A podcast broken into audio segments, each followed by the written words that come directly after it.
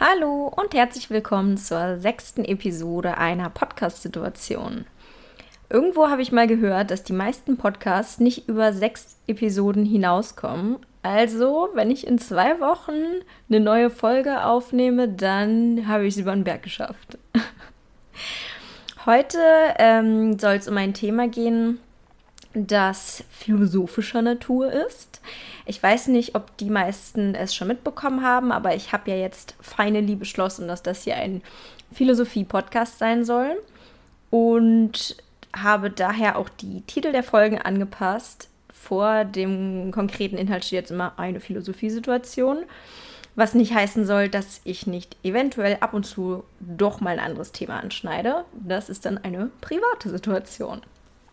Ja, so viel dazu. Heute würde ich mich sehr gerne mit dem Thema Simone de Beauvoir beschäftigen, beziehungsweise ihrem Buch, ihrem Opus Magnum, das andere Geschlecht. Ähm, das ist ein ganz schöner Wälzer mit seinen 900 Seiten. Und ich habe tatsächlich, glaube ich, ein Jahr lang gebraucht, um das Buch komplett durchzulesen. Was nicht heißt, dass ich jeden Tag daran gelesen habe, sondern es immer wieder weggelegt habe und es mir dann auf meinem Nachttisch ein schlechtes Gewissen gemacht hat. Ja, ähm, das Buch Das andere Geschlecht ist 1949 erschienen, also schon etwas älter und heißt im Original Le Deuxième Sexe. Ist tatsächlich ja eigentlich inhaltlich ein bisschen was anderes. Zum einen das zweite Geschlecht und nicht das andere Geschlecht. Kann man sich darüber streiten, ob das inhaltlich einen großen Unterschied macht. Aber auch das Wort Sex ist ja nochmal anders zu verstehen als Geschlecht. Im Deutschen haben wir ja nur das Wort Geschlecht, nicht wie im Englischen Gender und Sex. Ich weiß nicht genau, wie es im Französischen ist, aber es macht ja definitiv einen Unterschied, ob man vom biologischen oder vom sozialen Geschlecht spricht. Dazu werden wir aber später nochmal ausführlich ähm, kommen. Das andere Geschlecht ist so eines der großen Werke in der feministischen Philosophie, wenn nicht das Werk und von seiner Brisanz und dem Einfluss vielleicht höchstens noch vergleichbar mit Judith Butlers Werk Gender Trouble. Es wird der zweiten Welle des Feminismus zugeschrieben und was an der Stelle vielleicht interessant zu erwähnen ist, ist, dass in Frankreich, wo das Buch ja veröffentlicht wurde, das Frauenwahlrecht vor Erscheinung des Buches durchgesetzt wurde, aber nicht besonders lange davor. Also das Buch ist wie gesagt von 49, das Frauenwahlrecht wurde in Frankreich erst 44 umgesetzt. Und von daher ist es vielleicht auch ja, so ein Mittelding zwischen erster und zweiter Welle des Feminismus. Für viele ZuhörerInnen ist jetzt vielleicht gar nicht so viel Neues an Ideen dabei. Das liegt aber daran, dass es sich bei dem Werk um einen Klassiker handelt. Und bei Klassikern ist es tatsächlich sehr oft so, dass man viele Motive schon sehr, sehr häufig gehört und gesehen hat und dann denkt, hä, aber das kenne ich doch alles schon, weil man den Ursprung eben nicht kennt und weil man nicht weiß, dass dieses Buch bzw. diese Autorin eben die erste war, die bestimmte Sachen gesagt hat. Wie bei der letzten Folge zu Kate Mann, auch hier der Disclaimer, das Buch ist binär geschrieben und es ist auch offensichtlich, dass Simone de Beauvoir sich primär auf weiße Frauen aus der Mittelschicht eingeschossen hat und zwar wahrscheinlich, weil sie selber eine war. Das Buch ist also, ach, soweit ich mich erinnern kann, nicht unbedingt intersektional geschrieben, wobei bei Wikipedia was anderes steht. Aber ich erinnere mich jetzt nicht mehr so konkret, ob sie viel von anderen Diskriminierungsformen gesprochen hat. In meiner Erinnerung ging es wirklich primär um die Rolle der weißen Mittelstandsfrau. Als Pionierleistungen des Buches sind unter anderem zu nennen, dass de Beauvoir eine der ersten oder sogar die erste war, die das Konzept eines sozialen Geschlechtes thematisiert hat und dass das Private politisch ist. Also das, was hinter geschlossenen Wänden in Zweierbeziehungen, in, in der Ehe etc. passiert, dass das eben Teil einer Politik ist und auch sozusagen zu struktureller Diskriminierung dazu zählt.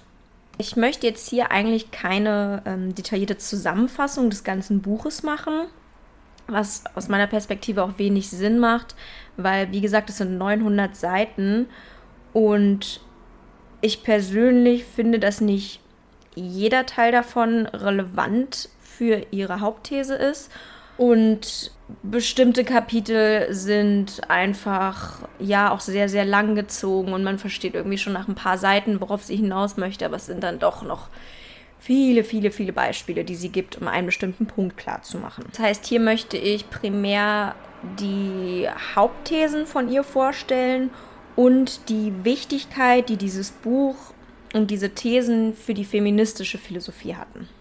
Dennoch einmal als grober Überblick. Das Buch besteht aus zwei großen Teilen. Zum einen Biologie, Geschichte und Mythos. Und der zweite Teil besteht aus Werdegang, Situation, Rechtfertigung nennt sie es. Und man könnte sagen, es ist so ein bisschen Theorie und Praxis. Also im ersten Teil geht sie auf die Rolle der Frau in der Geschichte, in verschiedenen Mythen, in Religionen etc. ein. Also so ein bisschen Hintergrundwissenschaft sie, wie die Frau in der Gesellschaft dargestellt wurde, ähm, was für eine Rolle sie gespielt hat. Und im zweiten Teil geht es dann eben um die konkrete Situation der Frau. Angefangen von Mädchen, Adoleszenz, dann ähm, Erwachsensein, die verheiratete Frau und so weiter und so fort. Warum das Buch immer noch so wichtig ist und immer noch so viel gelesen wird, ist, dass es in weiten Teilen trotzdem hochaktuell ist, obwohl es 1949 rauskam, sind dort Dinge beschrieben, mit denen man sich auch heute noch extrem identifizieren kann, die sich seitdem leider nicht geändert haben obwohl natürlich die meisten Frauen heute nicht mehr Hausfrau sind, die meisten Frauen heute nicht mehr keinen Job haben, sind einfach so viele Dinge immer noch aktuell und immer noch auf die Lebenssituation der meisten Frauen von heute übertragbar. Sodass die Grundidee dessen auf jeden Fall immer noch Bestand hat. Was auch noch wichtig ist, ist, dass Simone de Beauvoir, genau wie ihr Lebenspartner Jean-Paul Sartre, ähm, zur Strömung des Existenzialismus zählen. Und das zeigt sich sehr stark in ihrer Idee davon, wie Menschen sich entwickeln. Der wichtigste und wahrscheinlich am meisten zitierte Satz von Simone de Beauvoir, auch aus diesem Buch, ist, man kommt nicht als Frau zur Welt, man wird es. Dazu gibt es auch noch eine andere Übersetzung, und zwar, man kommt nicht als Frau zur Welt, man wird dazu gemacht. Das ist natürlich ein kleiner Unterschied, ob man im Laufe der Zeit zu etwas wird aus sich selbst heraus oder durch den Einfluss von anderen bzw. von der Gesellschaft. Was konkret bedeutet das? Man wird dazu gemacht bzw. man wird zur Frau. Simone de Beauvoir hat hier eine Idee begründet, die später als die Unterscheidung zwischen sozialem und biologischem Geschlecht aufgegriffen wurde. Die Idee dahinter ist, dass jeder Mensch ein biologisches Geschlecht hat, welches sich anhand der Anatomie feststellen lässt, anhand von bestimmten Körperteilen, anhand des Chromosomsatzes, anhand von Hormonen und so weiter. Daneben allerdings noch ein soziales Geschlecht hat und damit ist gemeint wie ein Mensch sich in der Welt verhält, wie ein Mensch von anderen Menschen gelesen und wahrgenommen wird, welche Eigenschaften ein Mensch hat, welche Rolle er sozusagen in der Gemeinschaft spielt und so weiter und so fort. Dieses Konzept wurde vor allem sehr stark zum Beispiel auf Menschen übertragen, die trans sind und die mit einem bestimmten Geschlecht vermeintlich auf die Welt gekommen sind und äh, dann festgestellt haben, dass dies nicht ihr wahres Geschlecht ist und sich zum Beispiel zu einer Transition entschlossen haben. Jetzt wird es etwas komplizierter, weil nämlich genau diese Auffassung von biologischem und sozialem Geschlecht auch sehr stark in der Kritik steht, vor allem von Judith Butler kritisiert wurde, aber auch von sehr vielen zeitgenössischen Philosophinnen, Feministinnen allgemein die nämlich davon ausgehen, dass es überhaupt kein biologisches Geschlecht gibt und dass die Biologie eben gar nichts damit zu tun hat, welches Geschlecht man hat, sondern nur die soziale Stellung und nur das, was wir selber uns für ein Geschlecht geben. Das bedeutet, unabhängig von unseren Körperteilen, unabhängig von unseren Hormonen, haben wir ein Geschlecht, das nur wir selbst kennen. Und dieses Geschlecht ist weder von außen einsehbar, noch ist es irgendwie körperlich determiniert. Ich fand dazu das Buch Transfrau sein von Felicia Ewert sehr erhellend. Die in Anlehnung an Judith Butler auch sagt, dass das biologische Geschlecht genauso sozial konstruiert ist wie das soziale Geschlecht. Aber soweit sind wir in der Debatte noch gar nicht. Wir sind nämlich immer noch bei Simone de Beauvoir, die eben zum ersten Mal einen Hinweis darauf gegeben hat, dass wir eventuell nicht nur durch die Biologie determiniert sind. Und das war zu diesem Zeitpunkt tatsächlich ein Novum. Indem sie gesagt hat, dass man nicht als Frau zur Welt kommt, sondern zur Frau gemacht wird, hat sie gesagt, dass wir nicht in uns bereits drin haben, wenn wir zur Welt kommen, was wir später werden, sondern dass wir erst durch die Erfahrungen, die wir im Leben machen, zu einer bestimmten Sache werden. Das ist sehr stark existenzialistisch geprägt, denn der Existenzialismus geht auch davon aus, dass wir eben keine Anlagen haben, die sich dann im Laufe des Lebens entfalten und dass wir quasi als Tabula rasa zur Welt kommen als unbeschriebenes Blatt. Und das, was wir dann später werden, also unser Charakter, das ergibt sich aus den Dingen, die wir in unserem Leben erfahren, sowie aus den Entscheidungen, die wir treffen. De Beauvoir wollte damit also sagen, dass wir nicht wegen unserer Anatomie eine Frau sind, sondern wegen dem, wie die Gesellschaft uns behandelt, in welche Rolle sie uns steckt, dass wir das, was man typischerweise als Frau versteht oder typischerweise als weibliche Eigenschaften versteht, dass das etwas ist, was sich entwickelt aufgrund der Behandlung, die wir in der Gesellschaft erfahren. Ich bin mir gar nicht so sicher, ob Simone de Beauvoir tatsächlich im Sinn hatte, dieses Konzept eines sozialen Geschlechtes, wie es ja dann auch später weiterentwickelt wurde, zu erschaffen oder ob sie wirklich einfach nur darauf hinaus wollte, dass die Gesellschaft eben dazu beiträgt, uns auf eine bestimmte Art und Weise zu behandeln und uns damit prägt. Also anders gesagt, ich weiß nicht, ob Simone de Beauvoir tatsächlich vorhatte, den Queer-Feminismus mitzuprägen. Ihr Werk ähm, wird der humanistischen Richtung der feministischen Philosophie zugeschrieben. Und das ist eine Art von Feminismus, bei dem es darum geht, Frauen aus ihrer äh, Rolle sozusagen zu befreien und dass sie sich nehmen sollen, was Männer haben, dass sie tun sollen, was Männer tun. Und sie negiert sozusagen entscheidende Unterschiede zwischen Männern und Frauen und möchte eben vor allem darauf hinaus, dass die Biologie nicht so eine große Rolle spielen soll, nicht so deterministisch sein soll und dass Frauen eben alles können und dürfen sollen und dass sie weniger beschränkt sein sollen. Sie lehnt also diese klassische Rolle ab, die Frauen zugeschrieben wird und lehnt auch die Vorstellung ab, dass Männer und Frauen sich biologisch natürlicherweise fundamental unterscheiden. Sie steht damit im Gegensatz zu einer gynozentrischen Ausrichtung, die eher davon ausgeht, dass Männer und Frauen sich zwar schon unterscheiden, dass das Problem allerdings ist, dass die Frau und ihre Rolle und ihre Eigenschaften generell gesellschaftlich abgewertet werden und dass die Lösung des Problems eher wäre, Frauen aufzuwerten, Frauen und ihre spezifischen Eigenschaften, ihre spezifischen Charakteristika gesellschaftlich aufzuwerten und mehr zu schätzen, die Unterschiede zwischen Mann und Frau aber grundsätzlich nicht zu negieren. Die Hauptthese des Buches findet sich im Prinzip schon in der Einleitung und im Titel. Das andere Geschlecht, die Abweichung, die Frau in Relation zum Mann. Der Mann gilt als Mensch schlechthin, wobei die Frau als negative Abweichung dargestellt wird. Für die meisten Feministinnen ist das jetzt nichts Neues. Spätestens, wenn man unsichtbare Frauen gelesen hat, weiß man, dass die Welt von Männern für Männer geschaffen worden ist. Sei es in der Medizin, in der Kunst, in der Technik oder allen möglichen neuen Erfindungen oder in der Infrastruktur. Aber genau das ist es eben, was Simone de Beauvoir damals als eine der allerersten gesagt hat. Die Welt ist von Männern für Männer gestaltet worden. Der Mann gilt als das Original und die Frau als etwas anderes. Männer und Frauen sind nicht wie zwei Pole und es gibt auch keine Symmetrie zwischen den beiden.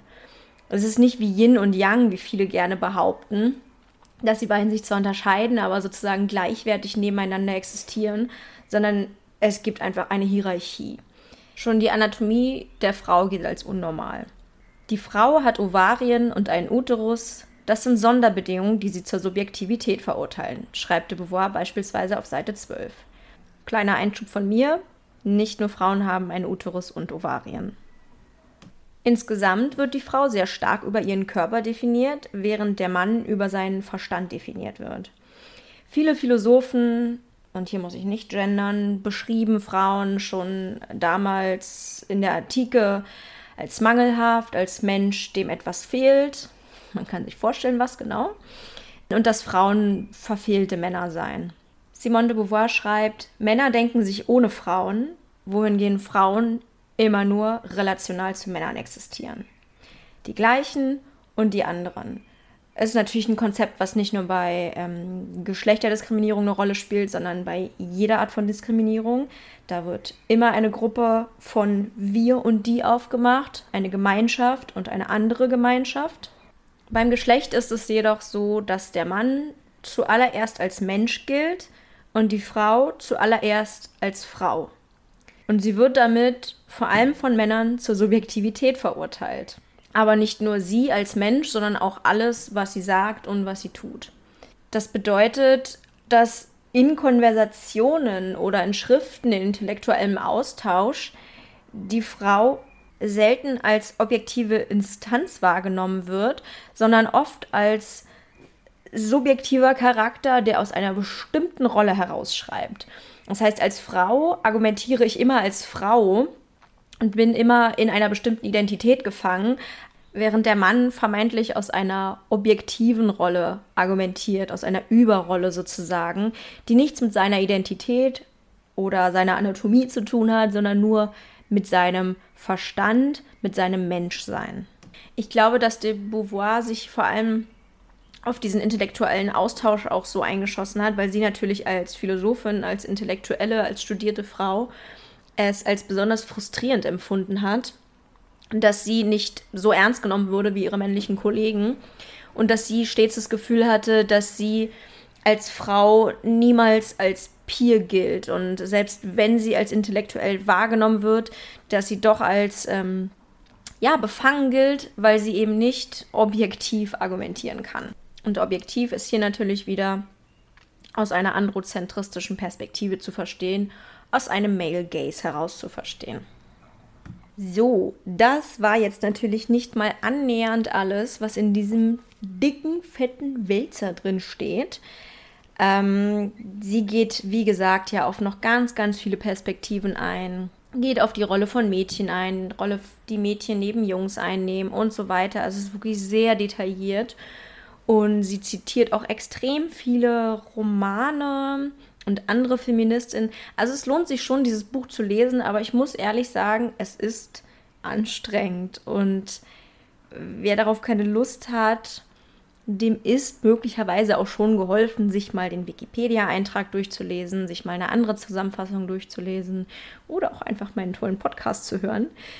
Und wenn man diese Dinge weiß und weiß, welche wichtigen Punkte sie der feministischen Philosophie hinzugefügt hat, dann ist es auch erstmal genug.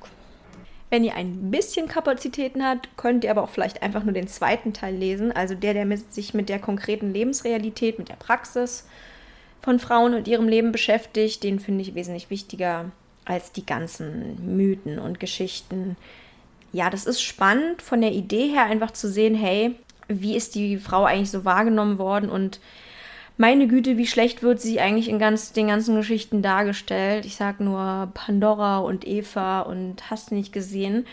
Es ist ganz nett, aber man kriegt schnell eine Idee, worum es geht und dann wird es halt ein bisschen überdrüssig.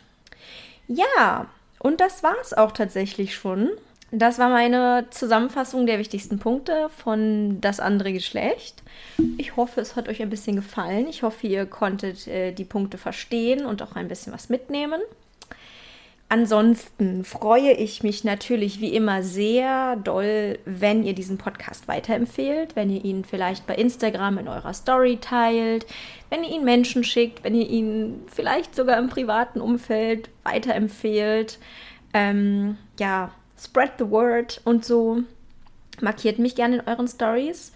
Und äh, ebenfalls freue ich mich natürlich, wenn ihr euch entschließt, diesen Podcast freiwillig finanziell zu unterstützen. Das Ganze ist ja auch nicht ganz umsonst. Ich habe mir gerade ein sehr schönes neues Mikro geholt. Ähm, ja, man kann schon ein bisschen Geld reinstecken. Deswegen könnt ihr mir über meinen PayPal-Link, der in den Shownotes verlinkt ist, Beträge ähm, ja, überweisen oder auch mich bei Patreon abonnieren. Der Link ist ebenfalls in den Shownotes. Oder mich auf jegliche andere Art unterstützen, die euch so einfällt. Ich freue mich über alles. Am allermeisten freue ich mich jedoch, dass ihr diese Episode gehört habt. Und dann wünsche ich euch noch einen wunderschönen Tag und wir hören uns beim nächsten Mal.